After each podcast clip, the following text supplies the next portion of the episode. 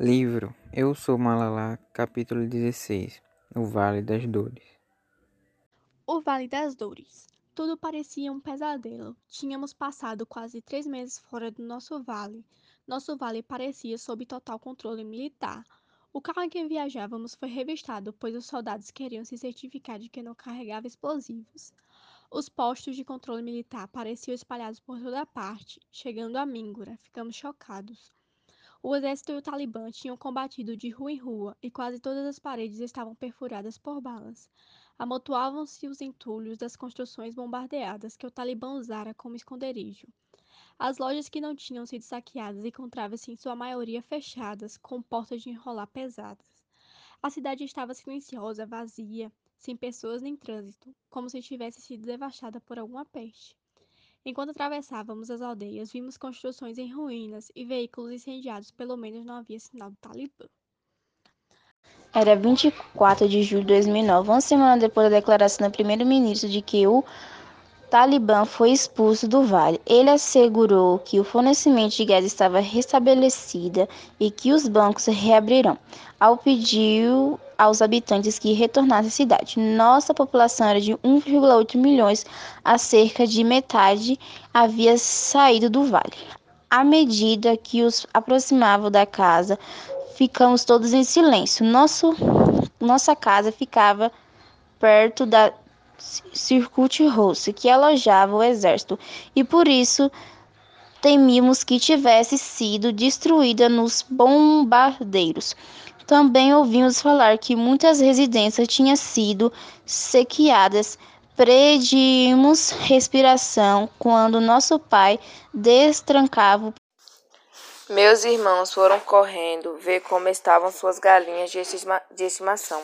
Voltaram chorando. As únicas coisas que havia sobrado eram os montinhos de penas e seus ossinhos estacados, como se tivesse morto, morrido abraçado.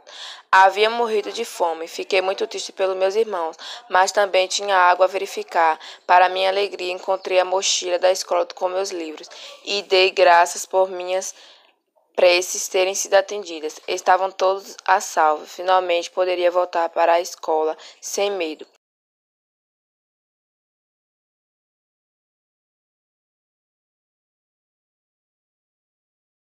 Nossa casa, por sorte, não fora atingida. Na nossa rua, quatro ou cinco casas tinham sido saqueadas. Os ladrões haviam levado aparelhos de televisão e joias de ouro. Meu pai estava ansioso para verificar a escola. Fui com ele. Vimos que o edifício, na frente da ala feminina, fora atingido por um míssil, mas o prédio parecia intacto. Subimos os degraus, correndo prevendo o pior. Alguém esteve aqui, disse meu pai. Logo que entramos no pátio, o chão estava cheio de pontas de cigarro e embrulhos de comida. Tudo na maior bagunça.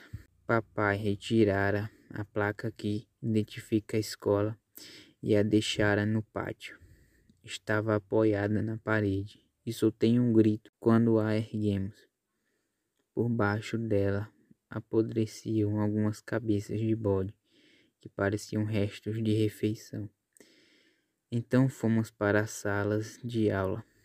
As paredes estavam todas rabiscadas com slogans contra o Talibã. Havia cápsulas de bala espalhadas pelo chão. Querida escola, querida escola, foram transformadas em campo de batalha, ordenou meu pai. Ele encontrou no escrito uma carta deixada pelo exército costurava cidadãos como nós, por permitirmos que o Talibã tomasse o controle de Tuen.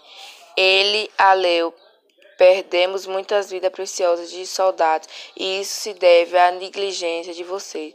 Longa vida o exército paquistense, típico disse eles. Nós, povo Stort, fomos seduzidos pelo Talibã, depois mortos por eles, e agora levamos a culpa. Seduzimos mortos e culpados. Em alguns aspectos, o exército não parecia muito diferente em milícia talibã. Um vizinho contou que chegaram a ver soldados deixando cadáveres no Talibã expostos nas ruas, para todos verem seus helicópteros. Agora voavam os pares, como enormes e rudiosos insetos pretos. Voltamos para casa colados às paredes para que não visse. Ouvimos que milhares de pessoas haviam sido presas, inclusive meninos de oito anos de idade, doutrinados e treinados para executar missões suicidas. O sinal de nossa escola voltou a tocar em 1 de agosto. Era maravilhoso ouvir aquele som, entrar correndo e subir a escada, como, se, como costumávamos fazer. Muitos alunos pareciam ter aulas em tendas, porque o Talibã destruíra todas as suas escolas. Todo mundo parecia saber que eu escreveria o diário para a BBC. Alguns pensavam que meu pai elabora a postagem para mim, mas a senhora Maria, nossa diretora, falou: Não, Malala não é só boa oradora, é também boa escritura. Ouvimos o único assunto na minha turma. Shanzai, nossa amiga de Islamabad, concluiu os estudos em Stamford e convidaram 27 alunos de Shanshan para passar algum dia na capital, vendo os pontos turísticos. Participamos da oficina. Ela queria que nós ajudássemos a superar o trauma de viver sobre regime de Talibã na minha classe. Fomos eu e mais cinco amigas acompanhadas por minha mãe pela senhora Mahai. Partimos para a capital no dia da independência, 14 de agosto, e fomos de ônibus. Transbordamos de e extunciamos a maioria das meninas, só saiu do vale sob pressão. Quando nós tornamos refugiadas. Agora era diferente, muito parecido com as férias que líamos nos romances. Ficamos numa pensão e nos fizemos um monte de oficina que nos orientava como conta as nossas histórias para que as pessoas de fora soubessem o que se passava no nosso vale e nos ajudassem. Creio que este se surpreendeu desde a primeira sensação ao ver como todos nós falávamos com clareza e a condição. Visitamos a mesquita Faisal no sopé dos Montes Magala, construída pelos sauditas por milhões de rúpias. Ela é imensa e branca e parece uma tenda cintilante suspensa entre minaretes. Fomos pela primeira vez ao teatro para assistir a uma peça inglesa chamada Tom, Dick e Harry e tivemos aula de arte. Comemos em restaurantes e fomos pela primeira vez a um McDonald's.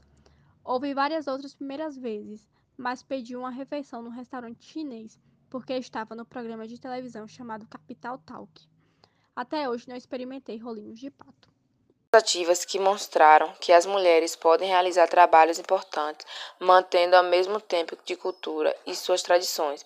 Vimos mulheres com a cabeça totalmente descoberta. Deixei de usar o meu véu em algumas reuniões, achando que tinha me tomado uma garota moderna. Mais tarde entendi que só descobri que só descobri a cabeça não nos faz modernas.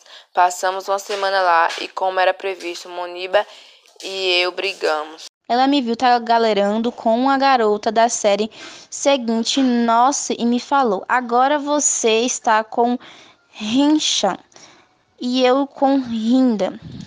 Shanza queria nos apresentar as pessoas importantes. No nosso país, isso significa os militares e um dos nossos encontros foram com o Major General Arthur Abbas, principal porta-voz do Exército e o chefe das relações públicas. O exército parecia muito mais eficiente em relações públicas do que os políticos levaram-nos a um salão para esperar o general. Nas paredes havia fotos de todos os nossos chefes militares, os homens mais poderosos do país, inclusive ditadores como Mujaf e o assustador Zia. Um funcionário de luvas brancas levou chá, biscoitos e pastéisinhos de batata com carne que derretiam na boca. Quando o general Abbas entrou, todos nós nos levantávamos. Ele começou cantando sobre a operação militar do START, a qual apresentou como vitoriosa. Disse que foram mortos 128 soldados, 1,6 mil terroristas durante a operação. Podemos fazer perguntas depois de determinada apresentação do general. Fomos avisados para preparar as perguntas de antemão e eu tinha feito uma lista de, de sete ou oito. Shanzá riu e comentou que ele não poderia responder tantas questões. Sentei na fila do, de frente e fui a primeira a ser chamada. Perguntei, dois ou três meses atrás, senhor, nos disse que Fan Lulan e sua vice foram atingidos e estavam feridos. Depois declarou que estava em Chanta e às vezes afirma que estão na Afeganistão.